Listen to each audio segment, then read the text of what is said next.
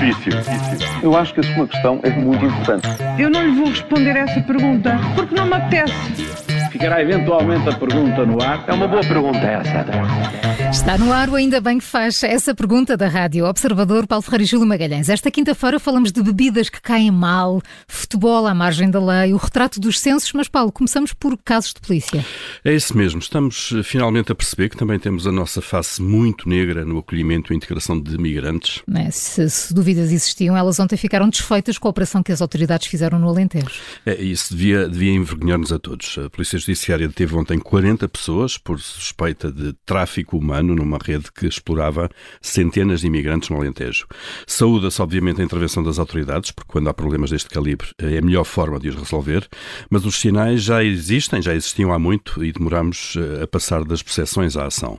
Vocês lembram certamente, toda a gente se lembra do sobressalto há dois anos, quando houve um surto de Covid na comunidade de trabalhadores migrantes em Odmira. Hum. Uh, nesses dois anos, pouco ou nada uh, se fez, desde que, isto, desde que isso aconteceu, para melhorar as condições dessas pessoas, apesar das medidas então anunciadas pelo Governo. Pode ser que agora, com a entrada em campo da Justiça, alguma coisa melhor uh, e se combata de facto o tráfico de pessoas. E para que servem então os números dos censos? Servem para muita coisa, Júlio, não é? São indicadores hum. importantes em muitas áreas. É uma ferramenta importante e decisiva para sabermos quantos somos, quem somos, onde estamos e para onde vamos. Sem-me debruçar muito sobre os números ontem divulgados, há um dado que tem décadas, já não é novo, repete-se assiduamente, mas o que importa é isso a quem está instalado no Poder Central. O país está inclinado para o litoral, desertificado no interior e os números destes censos revelam e confirmam aquilo que todos sabem. Temos um triste retrato de um país ao fim de quase 50 anos de democracia e onde todos, à esquerda e à direita, são responsáveis Todos prometem soluções em campanhas eleitorais e todos se deixam estar instalados quando é para dividir. O que interessa ao país, eh, se importante mesmo, é discutir desafio até na Assembleia a viagem do Presidente da República ao Qatar. Olha, e até quando vão os poderes públicos permitir que a FIFA e os senhores de futebol atuem à margem da lei e dos Estados de Direito? Ah, este, este Mundial está pelo menos a servir eh, para alertar para algumas práticas eh, preocupantes. É, estamos mais atentos, não é? Mas essas práticas não, não são de hoje e ultrapassam em muito aquilo que são as decisões eh, sobre os países organizadores de competições sob suspeita de corrupção. A FIFA censura as braçadeiras que os jogadores podem levar no equipamento, sob ameaça de cartões. A FIFA censura as transmissões televisivas eh, quando querem mostrar atos de protesto que algumas seleções decidem fazer, como ontem aconteceu, por exemplo, com a seleção inglesa, onde os jogadores eh, posaram para a foto de família com as bocas tapadas, uma imagem que só existe em fotografia porque não apareceu na, na, na emissão oficial. E por cá também tivemos a Federação Portuguesa de Futebol a decidir que camisolas podem ou não ser usadas pelos adeptos, como aconteceu eh, agora há uns dias no jogo de preparação da seleção, em que as t-shirts da Amnistia Internacional foram proibidas.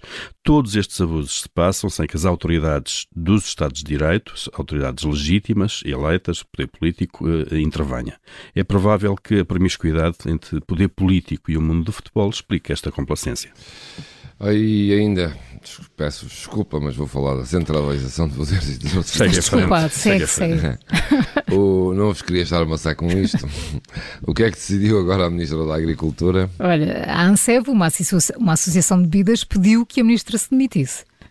É, estive a ler o comunicado da ANSEF, a Associação Nacional de Comerciantes e Exportadores de Vinhos e Bebidas Espirituosas, onde manifesta a sua revolta porque a Ministra da Agricultura decidiu, passo a citar, de forma antidemocrática, abusiva e inaceitável, extinguir os serviços regionais do Ministério e concentrá-los, ou seja, centralizá-los todos nas CCDRs. Ou seja, decidiu, sem consultar os interessados, e assim, sem mais nem menos, as direções regionais de agricultura do todo o país, que contactam de perto com comerciantes e exportadores e vêm agora as suas funções serem centralizadas nas comissões de coordenação.